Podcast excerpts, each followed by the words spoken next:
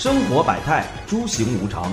男欢女爱，年少轻狂。稀奇古怪，包罗万象。跟着我们一起乱讲，听听我们自己的声音。让我们一起朋友圈儿圈儿。Hello，大家好，欢迎收听本期的朋友圈不圈，我是南不南。我是大浩，今天是国庆节最后一天，最后一天，然后我我们录录的这个给大家讲个鬼故事，对。给大家讲个恐怖故事。嗯。明天上班了，让大家机灵一下。嗯，然后今天也是我们八点多就来到了工作室，嗯，我是九点多，九点半到的，我八点在门口等着。嗯。也是昨天在我们再去去回顾这些故事的时候，其实我不知道大浩你有什么感觉，就是给我的感觉就是，反正有一有一点压抑，包括我们其实录了很多遍这些故事，让我觉得也很不知道怎么聊，对，嗯，然后让我们觉得其实有一些不舒服。不不不不，没到不舒服，那么那么这个不是嗯这期不是灵异啊，嗯先跟大家说这期不是灵异，但是就是也是比较抵触聊这个东西很压抑，对嗯尤其是刚过完嗯，七十年生日，对嗯，然后刚刚我还跟大浩再去说，其实现在有点排斥录这一类的，包括灵异类的，主要难不难身子骨太弱，每次聊完之后身体都不好。那是病三天。但是的确是，昨天我再去看的时候，看的看到一半儿的时候，有些案件让我看完了以后，真的让我有一些反胃。嗯嗯，主要聊这个是什么契机呢？是之前韩国有一个电影叫《杀人回忆》，然后说是那是跟真实事件改编的，嗯然后之前是一直没有找真凶，嗯然后好像也是十月份吧，然后就确定了真凶了。嗯然后就是现在好多好多听众，有的听众可能不知道这个《杀人回忆》，嗯咱们先就是跟简单的跟大家简单说一下，这个《杀人回忆》啊，它是根据一个真实事件改编的。这个真实事件呢是韩国华城连环杀人案，这是一起历史上影响很大的一起杀人案。在一九八六年九月十九日，京吉华城市安宁里，七十一岁老人被勒死，从此这个杀人案就开始了。嗯就从从这儿开始，我觉得这杀人案就这个凶手还挺变态的。嗯是为什么？就是感兴趣听众可以搜一搜啊，就是这个七十一岁老人妇女嗯，女性老人，她当时的岁数是七十一，对她不是被勒死这么简单，这肯定还有些啊别的事儿，你们大大家感兴趣可以搜一下啊。然后咱们继续啊，呃，一九八六年到一九九一年间，华城市接连有十名女性被虐杀，年龄最小的只有十四岁，其中啊这十名里面只有一名就是逃脱了，嗯对，生还了。她是一名十三岁的少女，在趁这个嫌犯洗劫财物的时候逃脱了，所以觉得这个嫌犯还是图财，不是图财，嗯就觉得这个嫌犯，我感觉是挺弱智的，或者说是挺弱智，对手段不是很高明，他只不过是就是占就是怎么说侥幸吧，因为在那个年代，他这些科技手段不是很发达。哦，对啊对对对，你像十三岁少女，她能有什么财物啊？对吧？她顶多可能家长给一些零花钱。对也对啊，啊，他为了这个，东西，嗯就感觉这个这个罪犯还挺挺他会低级的。不会有点变态啊？就是他肯定是个变态，嗯肯定是个变态，嗯嗯挺低级的，就是年就是他运气好，生在那个年代，嗯科技不是很发达。你现在这个年代，分分钟把他逮着，逮着就干死。我天眼对真的逮着就得干死，就逃脱了。然后当时负责调查的警察说的话就是令人深刻，令人令人印象深刻。就从残忍紊乱的手法看，犯罪嫌疑人无任何罪责感，反而很享受杀人的乐趣。这起案件是有史以来韩国警方动员人数最多的案件。就这起案件，他总共调查了两万一千名嫌疑犯，鉴定了五百七十组 DNA 和四万零一百一十六枚指纹。案件之所以被人熟知，就是因为当时改编成电影《杀人回忆》，剧情让人胆战心惊，被韩媒称为韩国史上最伟大的电影之一，在公众间造成了很大的影响。最近，韩国 SBS 电台对外宣布，经过 DNA 鉴定，华城杀人案凶手李某已被确认。其实，早在1994年，李某就因另一起杀人案被判无期，但按韩国法律规定，2007年的案件时效为15年。从2006年4月2号到1991年间，十起事件公诉期都已结束。即使现在被抓住了这个罪犯，他也不会受到任何法律的制裁。没用了。对，没用了。嗯呃，其实这还有个插曲，就早早在二零零六年，另一个连环杀人案的一个凶手，他被称为首尔开膛手的刘永哲，就以手杰克吧，啊，对吧？外号挺俏皮是吧？刘永哲就已经说过，这个华城杀人案的杀手要么已经死了，要么就已经被警方抓住了。嗯，连环杀人是不可能停手的，杀手，对，连环杀手是不能停手，就没有人能想到，就是十三年前这句话，竟是对案件最准确的一次推断。其实就是说白了，就是杀手，要不就是杀到死他自己死，要不就是杀到都被逮住，他，呃，对，啊这这应该就是一个心理病了，嗯对，就变态了。就不可能就是说杀一半儿一样，不杀了，就这样吧。然后也是根据这个故事，就是哎，这个电影你看过没有？没有看过吧，没看过，你可以看看这电影，反正就看还挺憋屈的，看的。你看过是吧我我看过，看过，我忘了什么时候看过了，就大，我当时忘了什么名了。嗯我是又重新搜了一遍，最后就是他那个警察，最后他最后警察有一个镜头是，就是过了很多年，这个警察好像就是已经退休，跟案件无关了，嗯他又来了这个案发地，一个小女孩说了一句话，让他突然意识到这个事儿还没有结束，哦，对，然后他抱有一丝遗憾。不是遗憾，就是他以为是结束了，哦，但是这小女孩说了一句话，让她突然意识到这个是案件没有还没结束，对，然后她那个就是恍然大悟那种感觉，嗯那个就是眼神就一直盯着镜头看，嗯，从那儿结束。我当时觉得这个最后这个镜头还挺牛逼的，就跟那个名侦探柯南，嘣儿一个线索，叮一声是吧？反正就最后就你可以看看这镜头，呃不是这镜头，就这个电影，反正看还挺挺难受的。这叫杀人回忆是吧？对对对，这在南瓜电影里面可以嗯看到是吧？哎，就是反正我当时从哪看我忘了，反正现在像什么优酷、爱奇艺好像都找不着。南瓜电影可以找到。嗯，你这打广告了。嗯，然后就是如果是有兴趣的话，然后可以在网上去搜搜，应该是不难，不难搜到。应对该是这个相关的东西应该是对能搜到的应该是能。搜到的。我给大家讲一个那个，就是前段时间我自己家发生过一个杀人案，就是不是我不是我家，是那个那个，就我家附近的一个小区，是我姥姥那边嗯名称名称得说出来。花园村儿 杀人事件。嗯嗯，这个是两个版本。第一个，第一开始我给你们往群里发的时候是第一个版本，嗯，这个是谣言版。谣言版是这个样的，说是这个女的，然后家庭不家里不和，嗯到最后呢杀了全家，然后把全家的尸体，包括孩子、老公、婆婆孩子也上啊。啊啊留了一个孩子，三个孩子，然后留了一个孩子，然后把他吊在了家里的天花板上，集体。然后这个多会儿听多会儿瘆得慌。是这个太可怕了，这是个谣传吧？这是个谣传哦不是真事儿，这不是真实的。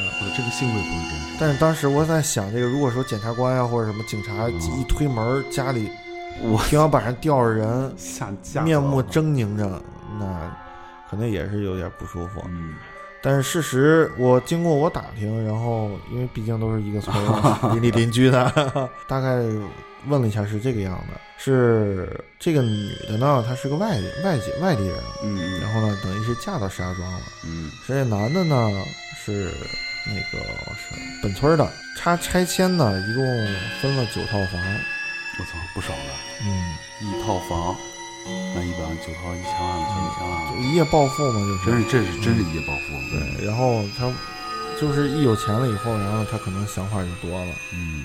找小三儿，嗯。然后呢天天花天酒地的。嗯。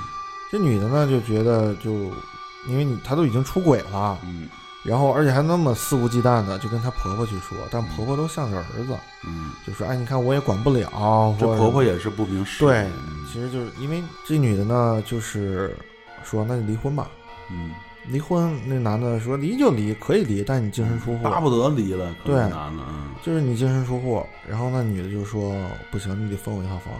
然后她婆婆也不说，也不给。哦其实要是离的话，嗯应该得分一半儿吧，最少一半儿吧。嗯，谁知道人家反正就要一套房。这这个应该算是婚后财产。嗯，最主要是什么？这男的还有家暴的倾倾向。我操！嗯，所以这女的后来受不了了嘛，就要离婚。离婚，婆婆也不向着她，然后呢，她自己老公也是天天又打她，也花天酒地的。只有有三个孩子，她又是个外地，她无没有没有什么没有别人能帮助她，就家庭妇女那种嘛。嗯就有经常她晒这个事情在发生的前几天，嗯有邻居也老能看见这个车，因为那个时候车库没有使用，都在上面停着，花园儿什么的。因为他在那个花园旁边停着，花园旁边停着，然后那个不有健身的，嗯嗯就能看见嘛。因为你停一天，你在那儿坐着可以，你连续好几天，每天晚上，老头儿老太太这这锻炼身体肯定是定点定点去的，老看见车里面那女的坐在那儿熄了火，然后也不不回家，就在车里坐着。嗯然后没多久，这女的就实施了杀人。他最后杀的并不是全家，嗯，他是把三个孩子杀了，到最后他自己才自杀了。哎呦我操，哎呦，他想的是这个结局不太好。对，其实他想的是，其实他的想法就是啊，我让你断后，对我让你痛苦。嗯，我让你难受。其实反而这男的应该他会痛苦，但应该不会特就像他想那种痛不欲生，嗯应该是不会的。我觉得。但我觉得，你看那女的提出离婚的时候，嗯我已经就是我是那就离就离吧，对吧？但是你净身出户，他我觉得这男的更看重的是他的钱，嗯嗯并不是这段感情了。然后我觉得吧，就是你宁可你把那男的杀了，你也不能对孩子下手，嗯，男的讲了，对吧？那才是阉了，对，那才是善了，那才是痛苦。我觉得还得运用法律武器。对，你说，如果这个男的家暴的话，他有如果有证据的话，嗯，你这离婚啦、财产分那个分配啦，这些都会对这个女的是有有优势的。对。但这女的现在就是有点傻，就是这男的没有，对他主要是他是个外地人，在石家庄，你像无依无靠他，主要是无依无靠，对，受气了，长期受欺负。又是个家庭妇女，又没有什么朋友啊什么去倾诉这些东西，长期的我觉得可能更压抑。我操，太就是那那几个孩子太遗太太无辜了。嗯，我操，这个事儿还真是，我当时听说的时候，是我大舅在那块跟邻居嗯去聊开这个事情，然后我才知道的。因为前一段时间，如果说这个这个事情呢，我我看看能不能找出来相关的这个新闻，到时候也会放在微信公众号里。我操，这男的应该就不不会在村里住了吧？应该还在呢。还在了，，对，就在那个隔壁的隔壁的隔壁的隔壁那个楼，那高层是吗？是高层还是那那个老房子呢？他在高层，他是他那个他是在 A 区我操，，A 区是在这还住了？啊，他九套房，他不在那儿住，他换别地儿住去。你卖了赶紧跑啊，别在这儿住了！他卖谁不知道这个这个楼啊？他怎么卖啊？逼！我操，对吧？他也没法卖，这房子估计也就废这儿了，撑死就是过几年再租一租什么的。操，这个女的太可惜了。是是她没有错，她没有错。对，而且他还是家暴，他，被家暴的。嗯，她没有错。嗯，孩子也是，哎，孩子是其实我觉得是最无辜的，这女的也，哎，被自己亲妈掐死了。我操，这怨气多大呀！对啊，我是就提醒我少去了。这少回家以后，这个事情，过这个事情，嗯哎，这个没有报道是吧？这个在今日头条里边能找到，当然别的这是真事儿吗？是真事儿。今日头条我感觉东西都是假的，今日头条。呃，今日头条是有，然后 但是那个别的地方我还真没搜到相关的这个。这个应该是不会立马有，这是最近发生的是吧？。对一九年哦，操，那应该是不会有的，他可能要过段时间才有吧？沉淀一下是吧？应该是的。应该被判了啊，也别不也没有被判。跟这男的，你要真论法律上，这跟这男的没什么关系，其实。对，再跟大家讲一个这个关于石家庄的一些案件，嗯然后有一个也是，其实这个这个其实我也是昨天晚上去搜，别人跟你说的，别人才跟我说，嗯我才去搜到的。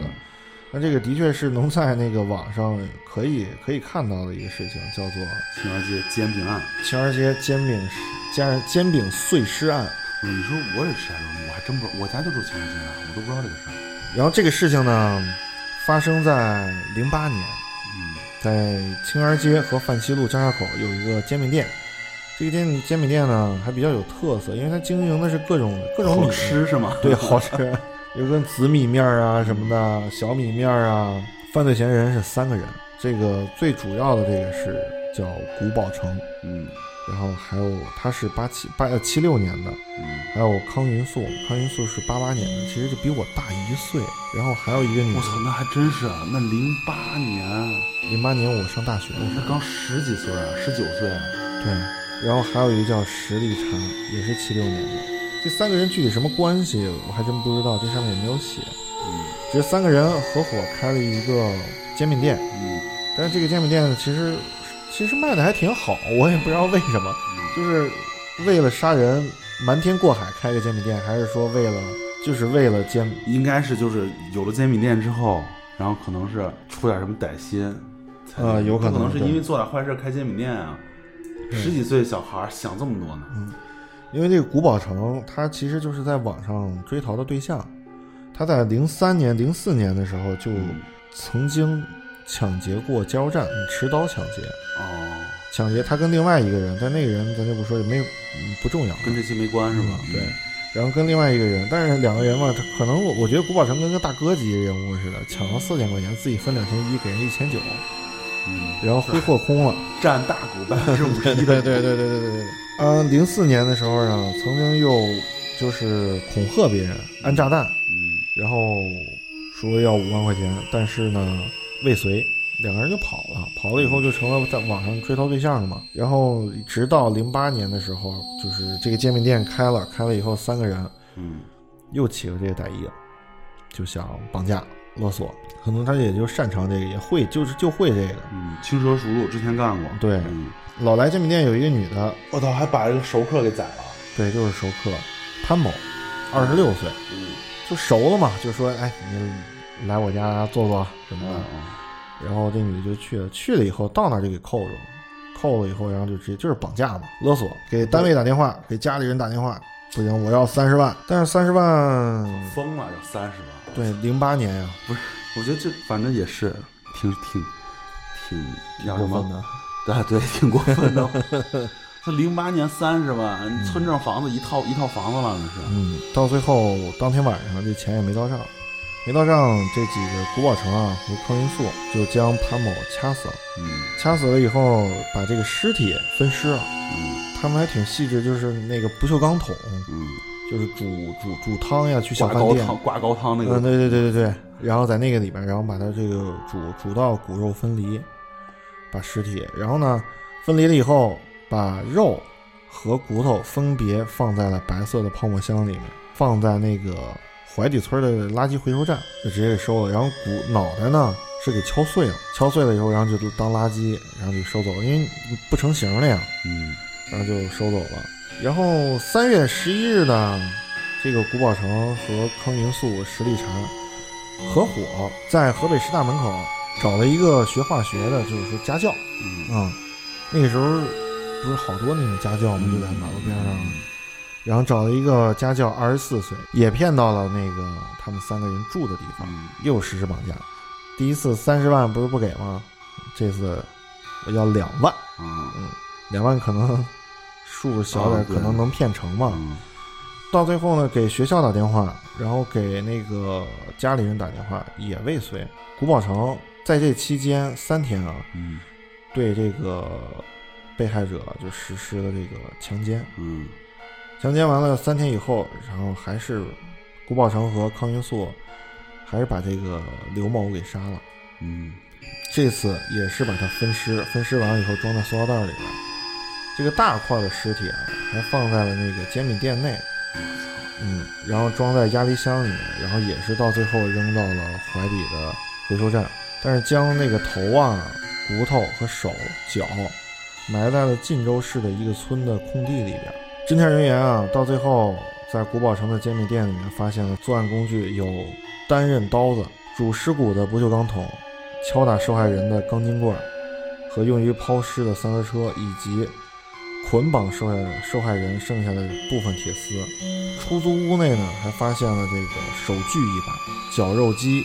检察官呢就说，这些工具啊，可以看出古宝人三人作案手段是何等的残忍。像有这手艺，你去杀猪场干点，卖点猪肉多好。对，我觉得你看啊，会分尸，嗯还有他这个，他要么就在屠宰场干过，他里边知道怎么分呀。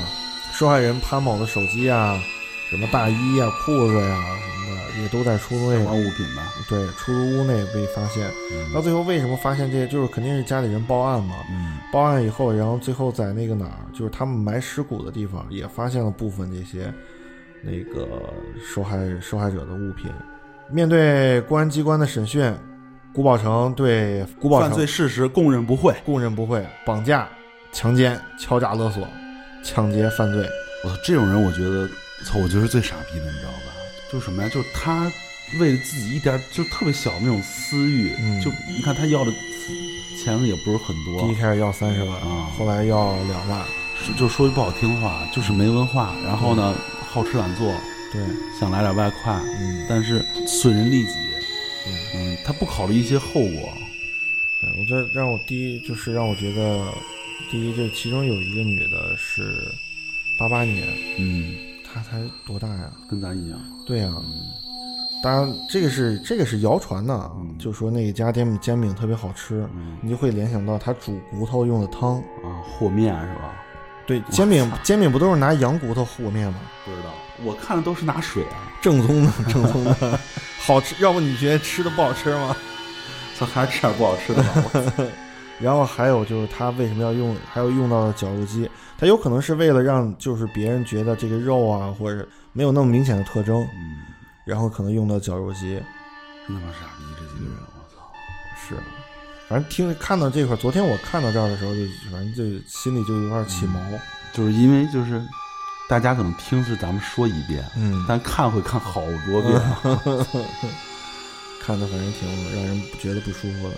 我这个还是这种教育还是得普及的。然后石家庄其实还有那个全国性不是报道的特别多的，那个啊，那个叫什么？呃，靳如靳如超，对对对对，就靳如超当时让我我还我真的是这个靳如超这个炸楼这个事儿啊，我还真的是在那个第二天正好是回姥姥家路过嘛，我还看了看，他是整个把厕所这一溜儿全部从从一楼炸到顶，那时候没有高层的，他好像是自制的，是吧？对。对吧？是对。自制的。他以前是不是干这个的嘛？兵工厂出来的，说什么什么弄炸弹的，什么炸药的，他把这这一流这一溜儿全部炸烂了。然后包括他是同时引爆了几个点嘛。那这个这个金融商这个事儿，大概是个就是他是服，他不是犯就也是因为点事儿进去了。对他，但说他是那个从小他那个就是心理反正就不不是特别对健康。，嗯，出来以后媳妇儿离离婚了，然后自己也没事儿干，嗯，他这个炸人啊，他是为了报复社会。不是报复社会，好像是起因还是因为就是嗯爱情，就是女人，啊，对对，女人，对对，爱哈你的名字叫贪婪，啊，就是啊，对他但是跟个一个一个云南的一个，就是算是一个媳妇儿吧，嗯那也是家暴嘛，嗯然后那女的死活不跟他回去了，嗯也有点报复心，嗯，然后把这个楼就全给炸了。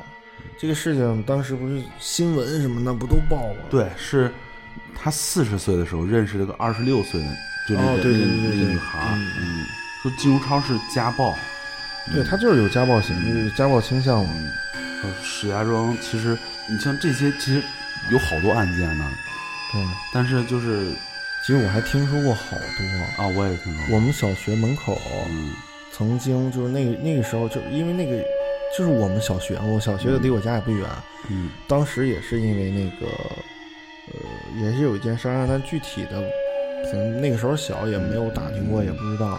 大概那个意思就是喝多了，两个人吵架，然后就在路口直接拿刀，然后把把人给捅死了。嗯捅死了以后，然后后来也是被抓了。这这个人是是我一同学的父亲。嗯，啊，其实就是我第一次听到就这种案件就在身边的啊，嗯就我家还在北边，之前我不是说我们北边那小区以前不是特别乱吗？嗯嗯就是好多回迁的小区有八十多栋楼，人口特别多。嗯最早最早是这个就一带而过啊，最早最早是我我们一小学同学，嗯。他爸爸被人给砍死了。啊。啊，说砍了三十多刀什么的，也是就是就各种传，嗯嗯，但是没有见没有上报，没有见过那个新闻。嗯。真正见新闻的是网吧的一个事儿，叫灰象哦，我知道这个这个这个这个。呃灰象网吧的大砍刀哦我知道。你知道这个吧？我知道这个。这个发生就是这个这个是一个叫笛声网吧，嗯那个网吧是好多年了，我们从小在那网吧里玩。嗯嗯嗯然后就是说是什么呀？就那段时间去网吧不敢把烟拿出来，或者是拿就是如果你抽好烟是不敢拿出来。对，就不能炫富。对对对，当时说是一个胖子，然后他是好那烟挺好的，嗯，然后放那儿了，被人看见了，然后出来劫他，劫，嗯对，还哎是好没劫，直接在网吧直接砍了。就是就是要劫他嘛。啊，对，劫他，然后没给钱，这个没给钱啊。我那就是迪声网吧，我们经常去那网吧。现在那网吧还有了，但是可能换了好几个老板了，已经嗯。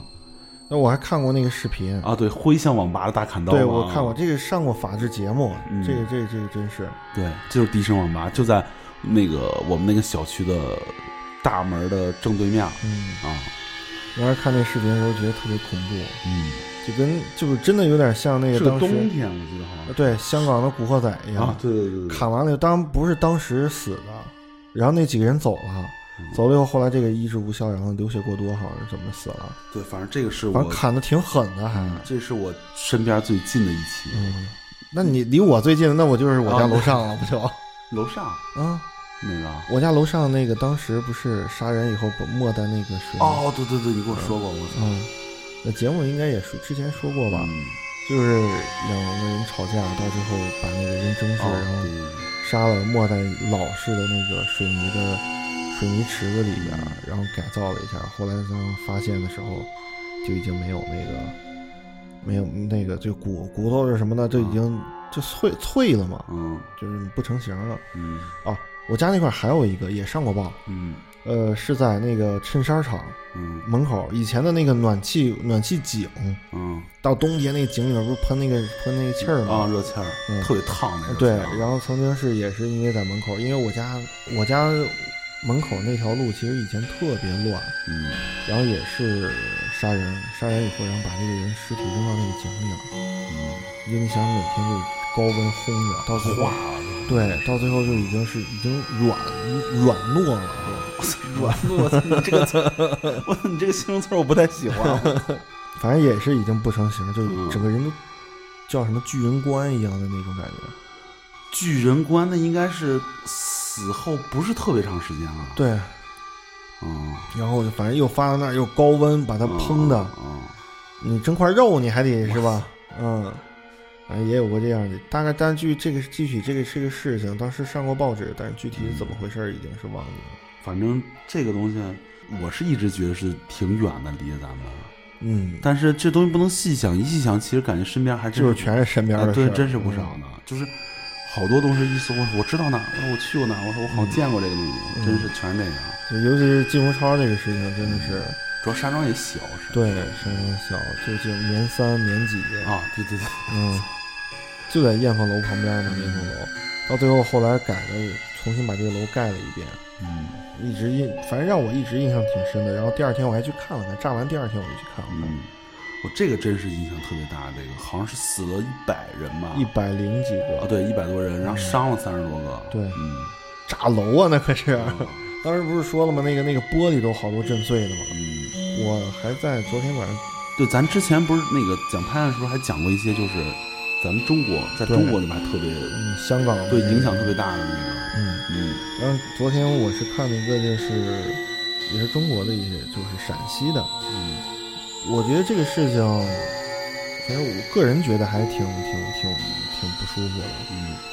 他这个事情的呃，杀人犯这叫什么？犯罪嫌疑人也不算嫌疑人了，就罪犯，罪犯。啊穷凶极恶的大罪犯，嗯，对，叫龙志民。嗯他是一九八三年到八五年这三年啊，嗯，他杀害了四十八人，哇，这么多啊！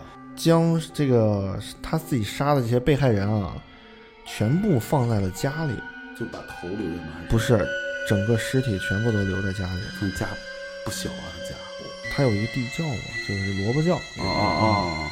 然后呢，但是就有村民说啊，其实他杀的不单单是这些人，三年的时间他一共杀了，他说有杀了至少一百零三人。他有的找不到了。对，然后呢，这个事情是我操，他是图什么呀？这是也是估计跟那个《杀人回忆》似的那种，可能是有这种快感吧。也不是，他就是图财。哦，就是图财啊！对对对对对。然后呢，这个是一九八三年到八五年，嗯。然后呢，陕西省某县，然后不断出现这个村民啊失踪的事儿。嗯嗯。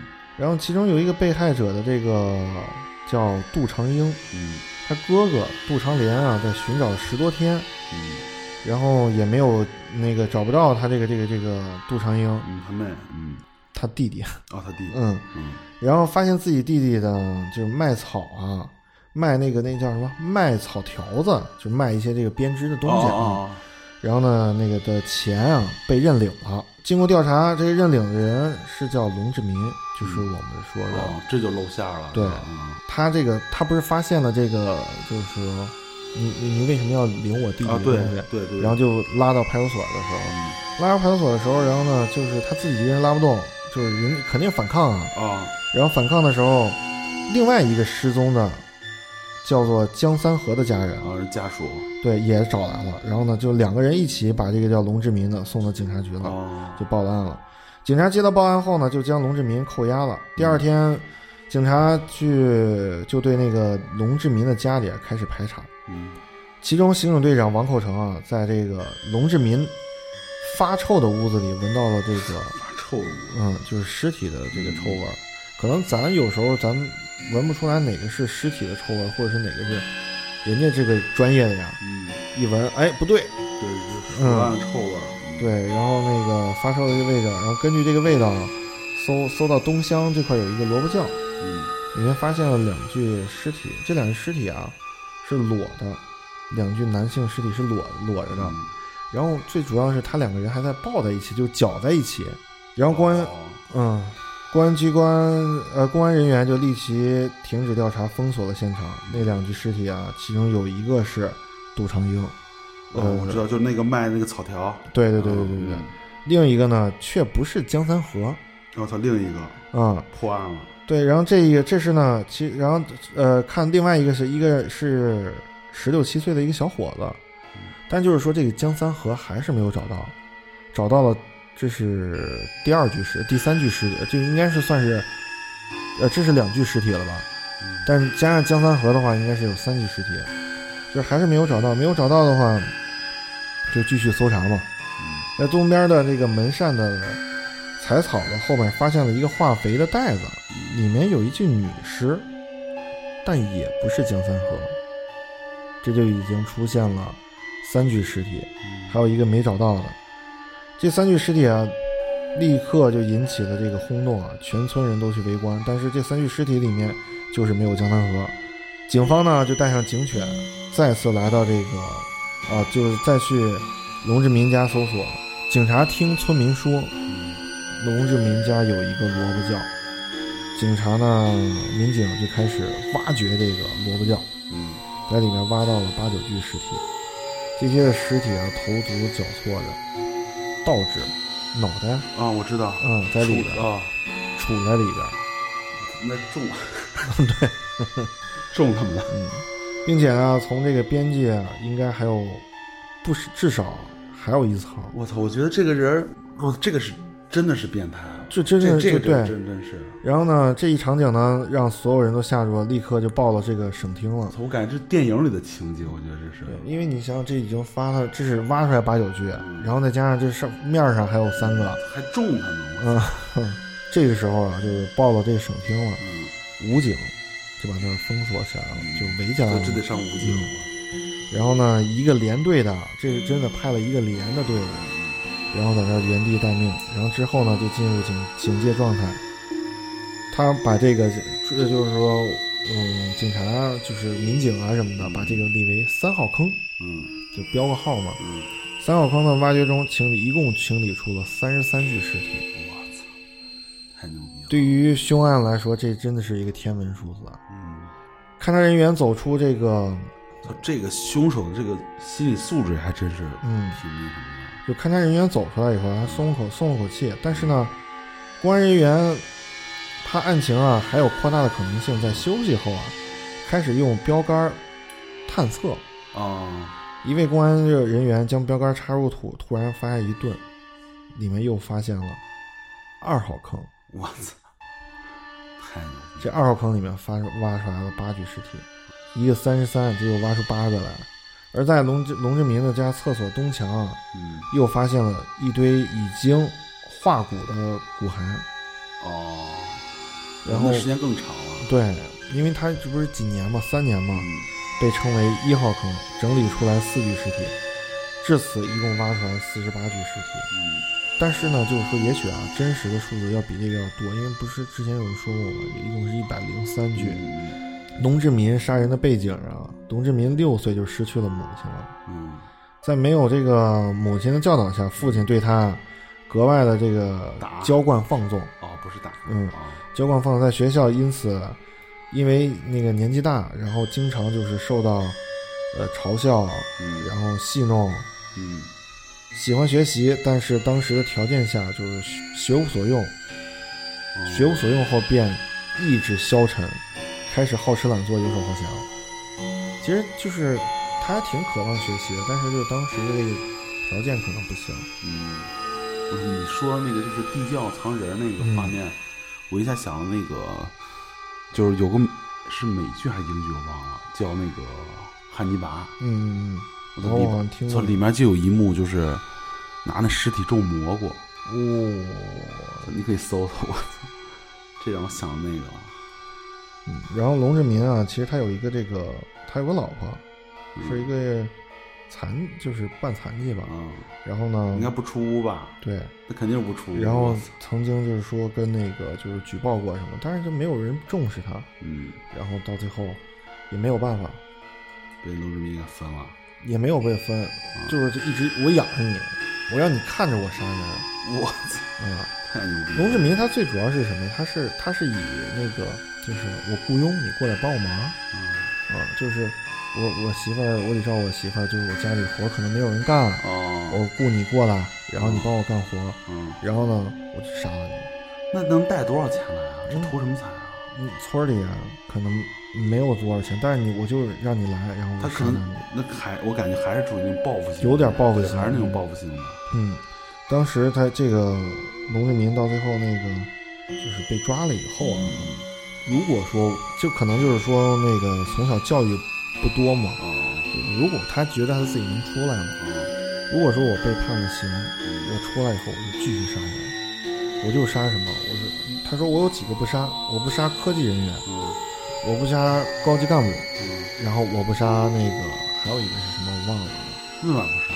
反正为什么？这这我他说我为民除害，嗯，他除什么？他可能觉得那些人没有用，啊对社会没什么用。对是，然后？呢，他说我如果出来，我就杀这个青年，青年这个青年男子，嗯就杀他们。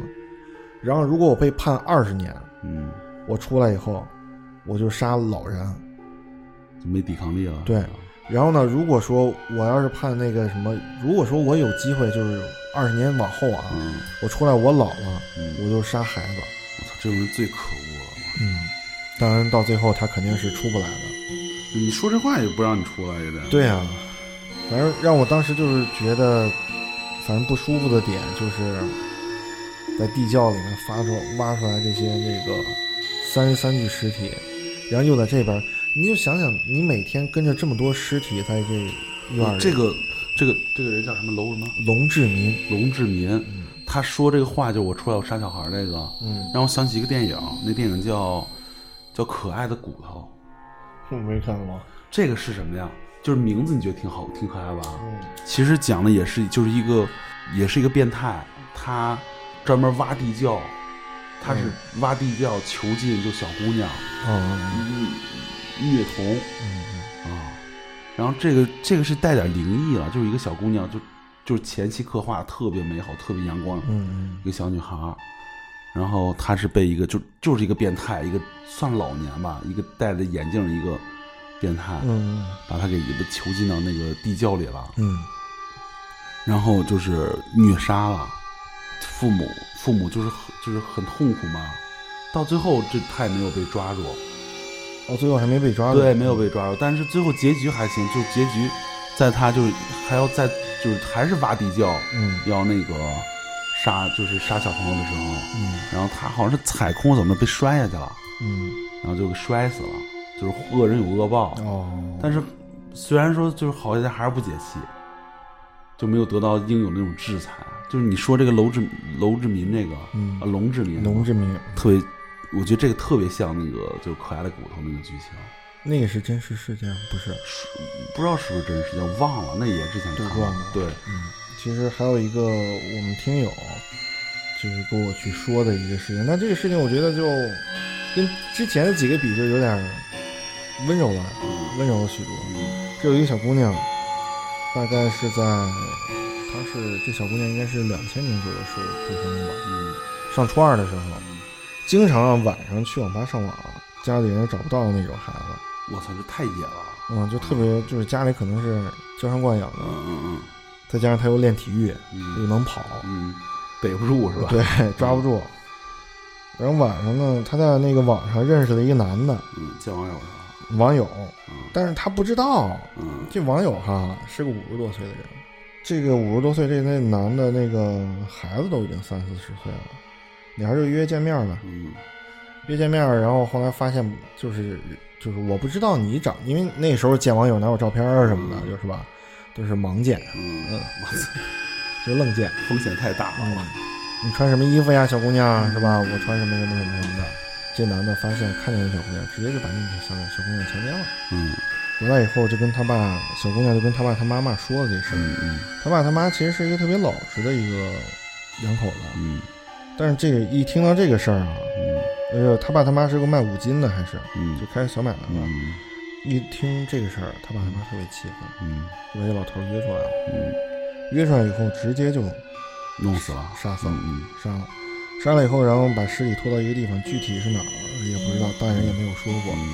嗯，呃，尸体花了一宿的时间把骨骨头啊、肉啊，哦，又给剃了，对，啊然后把肉馅儿啊也绞了呀。绞了，把肉馅儿绞了，然后喂了狗了，给藏獒了。就然后哪石家庄的事吗？